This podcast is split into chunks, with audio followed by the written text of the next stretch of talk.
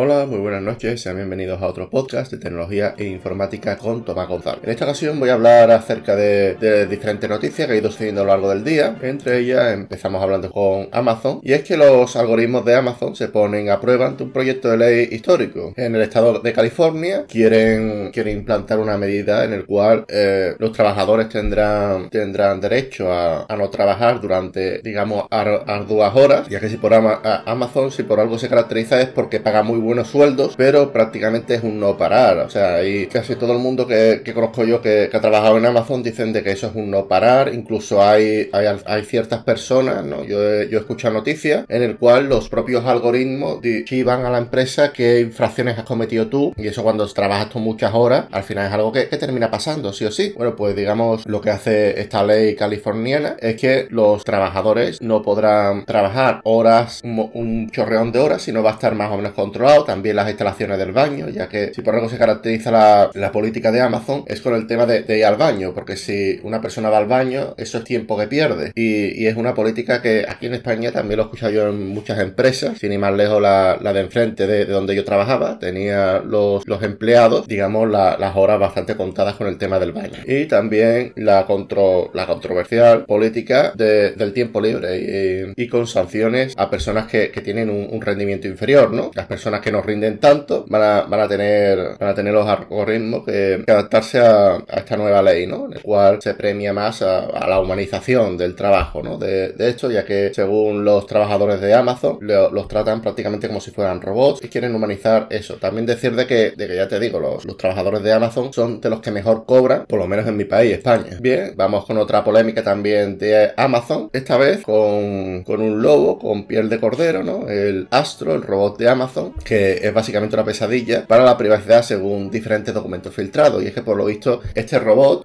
que vigila la casa no hace nada más que recoger patrones de las personas que están en la casa, ver a qué hora entra, qué hora sale, qué es lo que quiere, qué es lo que puede, qué servicio le puede ofrecer. Y hay aquí una polémica con el tema de la privacidad frente a la comunidad, o comodidad, ¿no? Una de, las primeras cosas que te pide el robot es registrar tu cara y tu voz y esto además no va, no se queda en el robot, sino que se suba a la nube, lo cual es algo polémico, ¿no? También decir de que de que una de las de, los modos más polémicos de, de, Vesta, ¿no? Que es como se conoce el nombre, el nombre clave de Astro, es el modo centinela. Y es que hace que el robot esté alerta por si no reconoce a alguien que está en la casa o detecta ruidos extraños. Es decir, de que en estos documentos parece de que la detección de personas es poco fiable y que como propuesta de, de seguridad es bastante mala. si queremos algo de seguridad, vamos a las típicas empresas de seguridad y listo, ¿no? Es decir, también de que una de las cosas que aparece en estos documentos es que el mástil de la cámara eh, se, roto, se, se rompe fácilmente y que no hay forma de enviar el, robot a Amazon cuando esto sucede. Además de que esto es potencialmente peligroso para alguien que dependa de él en funciones de, accesibilidad, ¿no? Es decir, una persona que, por ejemplo, tenga discapacidad o tenga problemas a la hora de moverse, etcétera, ¿no? Ante esto, Amazon dice de que, tiene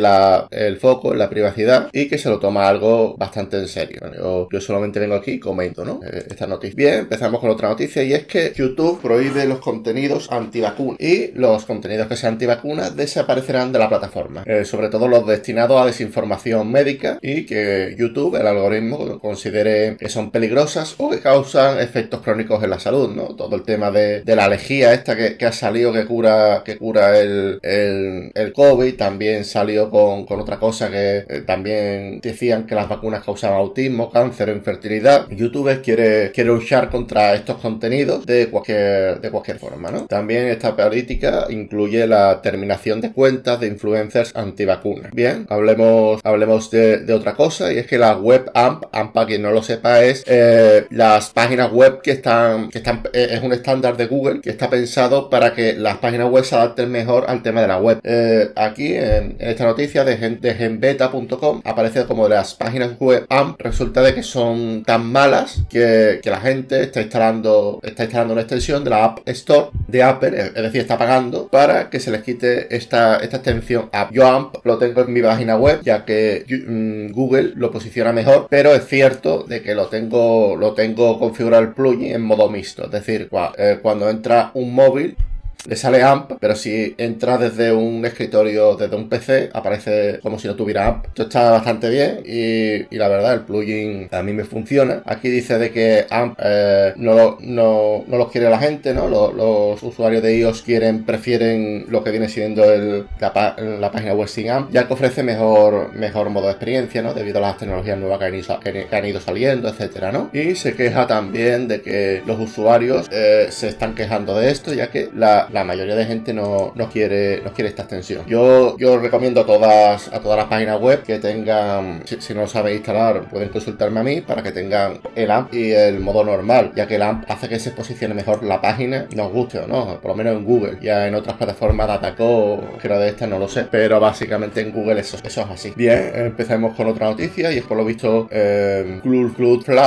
Frey incursiona en el negocio de la seguridad de correo electrónico. Ayer nos enteramos de que, de que esta compañía había incursionado, en, el, en el mundo del cloud, en el mundo de la nube, junto con AWS y Google Cloud. Ahora nos enteramos que también entra en la seguridad del correo electrónico. Va, va a incluir eh, funciones de, de enrutamiento, anti-phishing, anti-spoofing y eh, otro, otro tipo de características bastante avanzadas y bastante recomendadas. Bien, vamos a, a otra noticia y es que Facebook comparte una, una investigación interna sobre los defectos de Instagram en los adolescentes. Esta, esta noticia es un poco controversial debido a que Facebook ya, ya, ya hablaban jueces, ya hablaban psicólogos de que no, no era bueno, de que, de que muchos de sus pacientes eh, estaban allí y tenían depresión o, tenían, digamos, tenían baja autoestima, etcétera. Y por lo visto, no solo estos psicólogos, no solo estos jueces que, decían de que Facebook era, era, era adictivo, ¿no? Te, podías pasar horas y horas viendo fotos, te podías pasar horas y horas viendo la aplicación y, digamos, teniendo cierto, comparando tu vida con, la de la,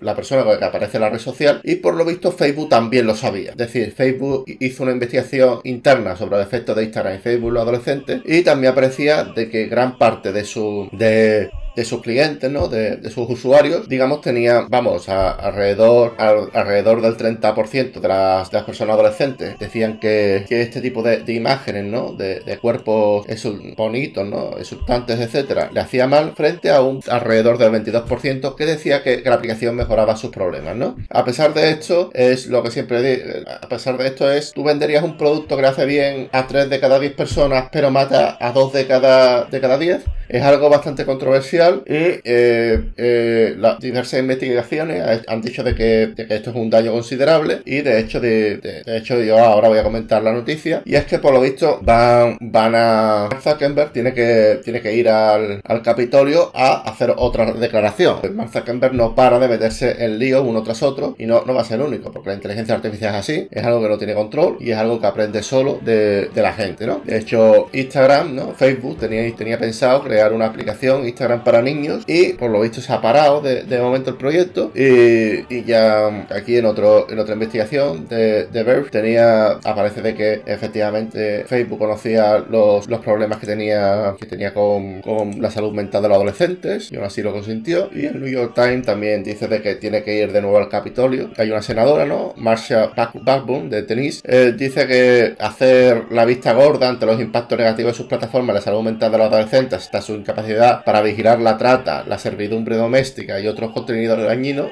Facebook tiene que, dar mucho a cuenta, ¿no? Y la verdad es que se está liando parda en este sentido. Y terminamos este noticiero con una noticia relativamente, bueno, relativamente no, una noticia buena, y es que se ha descubierto una enzima que, permite disolver plástico en un tiempo aproximado de 10 minutos. Es decir, una botella de, de agua se disolvería en la encina en 10 minutos. Es algo bastante interesante. Un equipo de japoneses se cruzó con un insecto que comía plástico y digamos en Estados Unidos, en una empresa de Colorado, ha conseguido diseñar una encina que produce este insecto para descomponer una botella de plástico en pocos días, ¿no? Es algo bastante curioso y también se está trabajando ya que una empresa francesa, francesa también, también ha conseguido ciertos avances. Parece que, el problema del plástico, poco a poco, diversas empresas están, están pensando en diferentes soluciones ante este problema. Y nada, muchas, voy a dejar aquí mi podcast de hoy. Espero que os haya gustado, que haya sido interesante. Si es así, podéis darle like. Estoy ahora mismo en ebooks, en ebooks, cómo se pronunciará, creo que se pronuncia ebooks. Y si alguien se quiere suscribir ahí, se puede suscribir. También estoy en Spotify y en prácticamente todas las plataformas. Muchas gracias por, por escuchar este podcast. Un saludo y hasta la próxima. Chao.